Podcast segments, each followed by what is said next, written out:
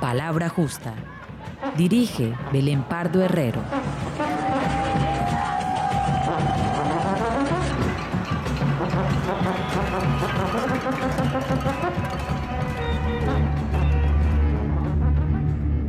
La injusticia en cualquier parte es una amenaza a la justicia en todas partes. Martin Luther King.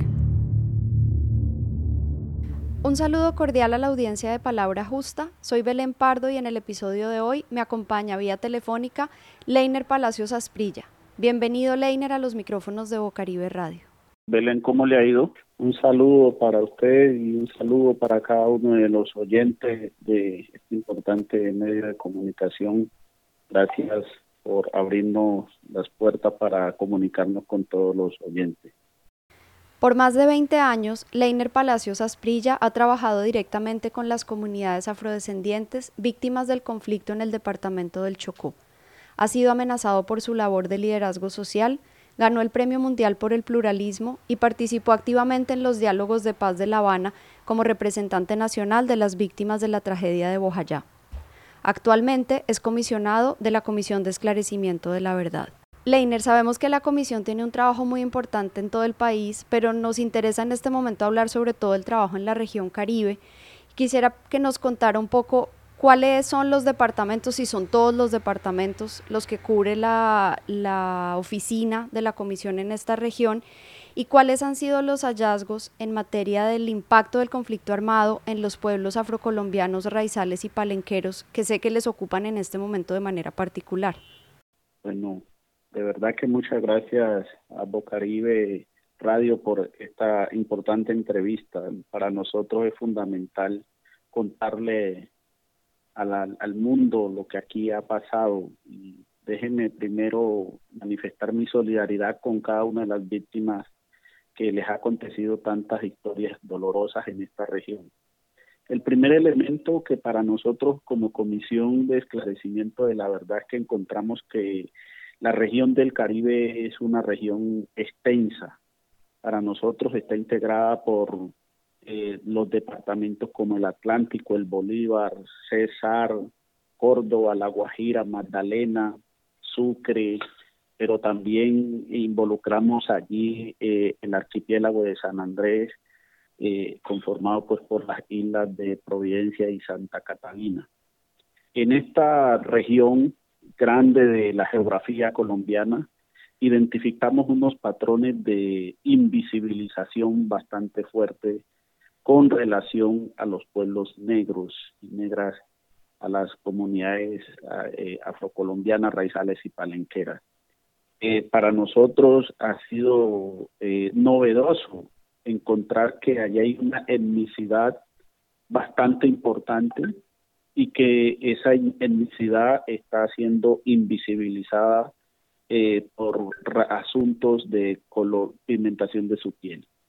Consideramos que este es un punto de partida muy importante dado que la legislación étnica y en este caso la ley 70 pues eh, es implementable a partir del reconocimiento de, esta condición de negros y negras.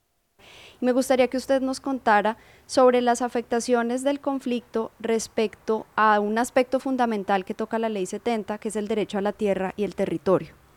Eh, encontramos que en esta región eh, el acceso al derecho a la tierra ha sido bastante limitado y el conflicto armado jugó un papel importante en esas limitaciones, en, que las comunidades pudieran lograr avanzar en, ese reconocimiento profundo que implica la ley 70, eh, las comunidades negras. Pero también encontramos un nivel de despojo territorial bastante fuerte. Los niveles de las comunidades en esta región que lograron alcanzar titulación fueron titulaciones que en principio tenían una pretensión, por decir algo, mil hectáreas de tierra y al final eh, les titularon 500. Y, a las, y, y después de esa titulación se han venido desarrollando fenómenos de arrinconamiento de la población. Y en ese marco el conflicto armado ha, sido, ha jugado un papel importante. Cito, por ejemplo, eh, el contexto de la comunidad de La Boquilla, que después de lograr la titulación, el Estado reconoce la propiedad y hoy el mismo Estado empieza a arrebatarle ese derecho a la propiedad y hoy está en peligro porque eh, un, tribunal ha dicho que, que, que, no tenían el derecho y es prácticamente anulado ese título colectivo. Pero, está, pero igualmente estas poblaciones han sido afectadas drásticamente por el conflicto armado. Lo mismo pasó en Palenque y lo mismo está pasando en comunidades en toda esa zona de, la, de María la Baja, eh, que acabamos de precisamente hacer un recorrido importante allí. Otro elemento grave de afectación eh, a estas comunidades lo encontramos unido al desarrollo. Y cuando hablamos del desarrollo, a, ese, a esos procesos de reconfiguración de los territorios. Es impresionante cómo después de que pasó el conflicto armado identificamos que ya la gente hoy no es propietaria de la tierra, sino que es trabajadora en, esa, en, su, en lo que era su tierra. Y mucha gente salió en condición de desplazamiento y no pudo volver y esos territorios eh, han sido convertidos en grandes zonas de otros proyectos agrícolas, de otras intenciones productivas y que no obedecen necesariamente al interés y al beneficio de los que eran nativos. Y cuando vamos a profundidad encontramos que eh, allí había una afectación muy profunda a pueblos negros sobre todo. Que yo quiero que el pueblo lo escuche, hermano y hermana, que queremos la titulación colectiva que lo que no van a sacar, seguimos resistiendo. Ay, güey, se pegó, viene la ola, la boquilla está en la zona, tierra nuestra, la defendemos ahora en resistencia. Ponte pila que se quedan con la tierra. Viene la ola, la boquilla está en la zona. Tierra muerta, la defendemos ahora. En resistencia. Ponte pila que se quedan con la tierra. Viene la ola, boquilla, la ola, boquilla, la ola, boquilla, la ola. Esto es Palabra Justa, soy Belén Pardo y hoy estoy hablando con Leiner Palacios Asprilla, comisionado de la Comisión de Esclarecimiento de la Verdad.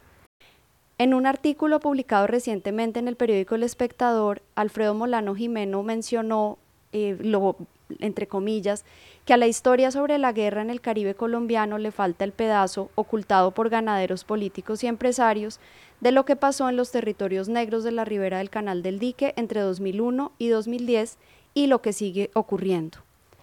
Yo quisiera preguntarle, comisionado, cuáles son los hallazgos que ustedes han hecho relacionados con lo ocurrido en esta zona para nosotros ha sido supremamente sorprendente encontrar el nivel de, de, desapariciones forzadas. La afectación por la, desaparición forzada en Colombia, pues llegó al Caribe y el Caribe es una zona que nos ha espantado, como en el canal del dique se desaparecieron una cantidad de personas, dicen los testimonios, tanto de víctimas como de responsables que se asesinaban allí entre cinco y siete personas diarias y se descuartizaban y se tiraban el canal del dique.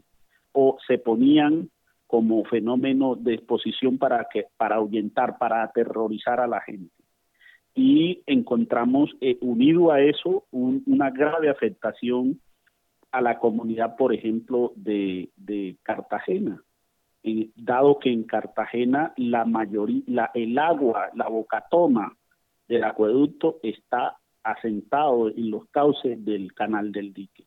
O sea que, como decían algunos testimonios, pusieron a consumir agua de muerto a la gente de Cartagena. O sea que estamos hablando de una dimensión de tragedia realmente bastante profunda.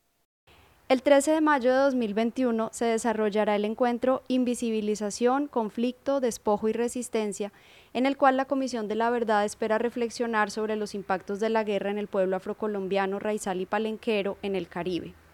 El encuentro podrá seguirse en vivo o en diferido en los canales de Facebook y YouTube de la Comisión de la Verdad. Sabemos que la comisión desarrolla encuentros como este con cierta regularidad para compartir los hallazgos de su labor en el terreno. Comisionado, háblenos un poco de los objetivos de este tipo de espacios de trabajo. Para nosotros como comisión es importante que la sociedad reconozca todos estos niveles de afectación al pueblo, pero con una firme intención y es que necesitamos transformar este tipo de realidad y tenemos que comprometernos en, los, en las cosas que están pasando actualmente, intentar a ver cómo las corregimos. Por eso tenemos previsto eh, en un acto de reconocimiento de esas afectaciones, no solo contarle al mundo lo que allí pasó, también mostrar la resistencia de los pueblos afrocolombianos allí y hacer un impulso a la paz, un impulso que comprometa la institucionalidad local, a la institucionalidad departamental, al gobierno nacional, para que este tipo de afectaciones podamos traducirlo en acciones reparadoras que permitan avanzar hacia la reconciliación del país. Y nosotros el próximo eh, mes de noviembre estaremos entregando un informe con todo este gran trabajo que hemos realizado en ya casi tres años de investigación y de escucha en diversos actos de reconocimiento y de escucha plural a responsables, a víctimas y a, y a, y a personas de organizaciones, queremos entregar un informe final, un informe que contiene una serie de recomendaciones y un informe que tiene un fuerte énfasis en lo étnico, en lo territorial, en los impactos de las mujeres, de los niños y niñas. Nos parece muy importante que la sociedad, se apropie de este gran informe que entraremos como un patrimonio para que juntos y juntas transformemos las realidades que nos llevaron a este pasado doloroso. Solamente así podemos transitar hacia una nueva Colombia. Los invito a que también nos acompañen a asumir ese legado con responsabilidad.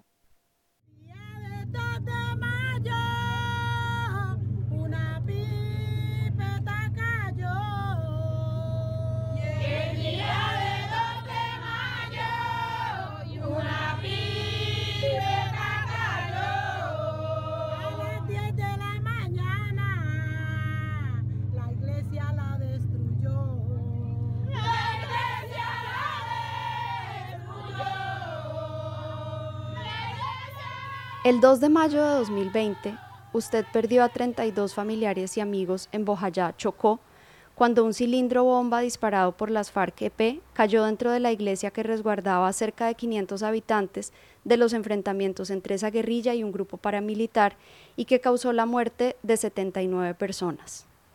Usted ha expresado públicamente, refiriéndose al lugar donde estaba la iglesia, que, entre comillas, la sangre está enterrada y que la iglesia se ha convertido en un lugar simbólico de memoria para Bojayá, para el Chocó y para el país. Quiero pedirle por favor que amplíe esa idea de que la sangre está enterrada y qué relación tiene no solamente con lo que ocurrió en Bojayá, sino con la realidad del conflicto en nuestro país y de manera particular en el Caribe. Hombre, yo creo que la sangre está enterrada y porque es que por los todos los territorios se ha matado, se ha descuartizado, se ha ido consumiendo eh, tantos cuerpos de personas, seres humildes, que querían trabajar querían sobrevivir, tantos niños y niñas, eh, y, han sido cuerpos que no pudimos recogerlos y en darles cristiana sepultura. Yo me acuerdo que cuando la ocurrió la masacre de Bojayá, eh, la explosión despedazó los cuerpos de la gente y, la, y los que sobrevivimos a eso nos tocó fue salir corriendo. Y allí, en ese lugar, se destiló toda esa sangre de, las personas y allí quedó enterrada, en, puesta en la tierra. No hubo forma ni de recogerla.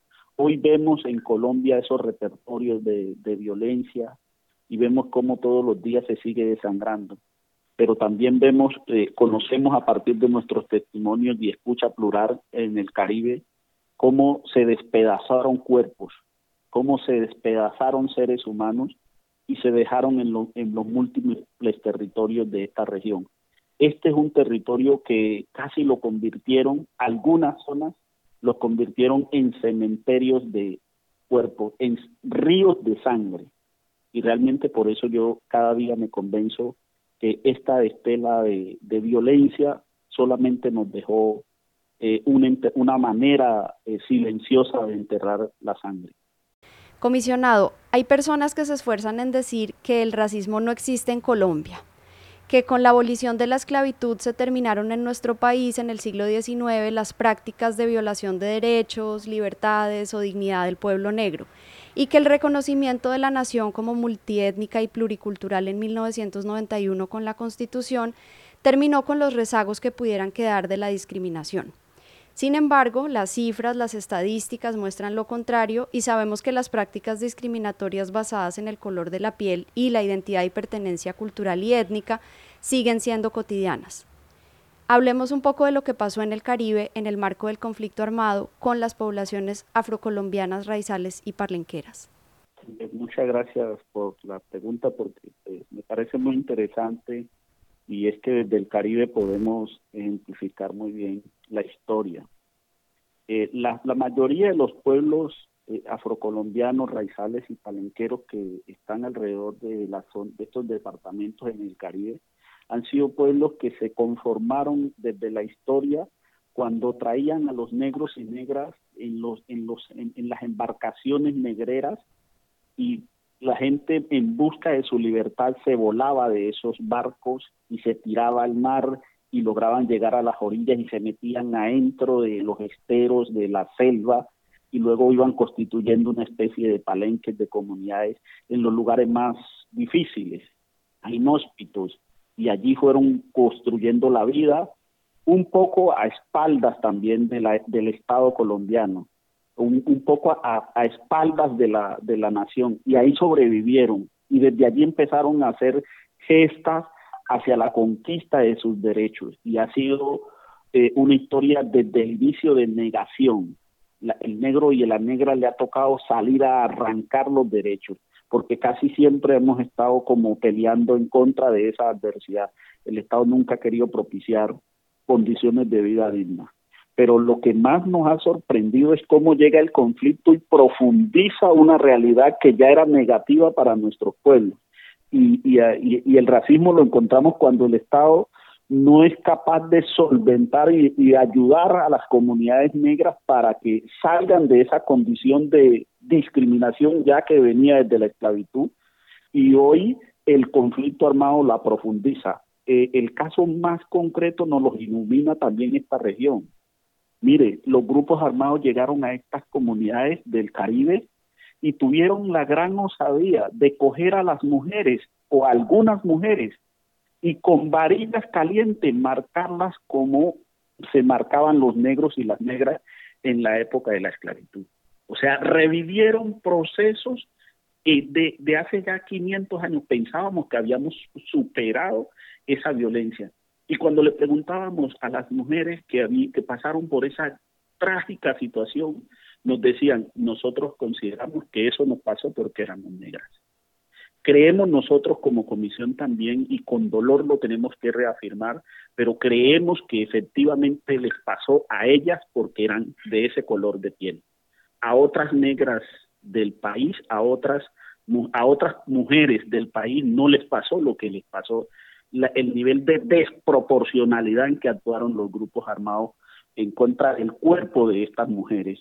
Y es una cosa que nos indigna demasiado. O sea que lo que evidencia esto es que el racismo se trasladó desde la institucionalidad a los grupos armados que operaban en esta región y se desarrolló en el cuerpo de estas mujeres, concretamente allí en el Caribe, es muy ilustrador y desgarrador créanme que como comisionado siento vergüenza de lo que le pasó a las poblaciones negras eh, en esta región y sobre todo lo que le pasó de manera eh, concreta a algunas, algunas mujeres. Comisionado, muchas gracias por esta conversación, por compartir con nosotros y con la, audiencia de Bocaribe Radio los hallazgos de la Comisión respecto a las afectaciones del conflicto armado en los pueblos afrocolombianos Raizal y Palenquero en el Caribe y sobre todo por sus reflexiones respecto a los retos de nuestra región en materia de reparación.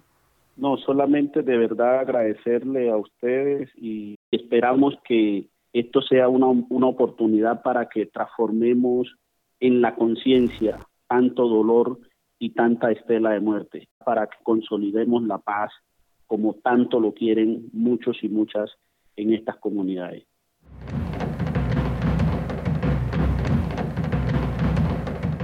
Este capítulo de Palabra Justa se grabó el 5 de mayo de 2021.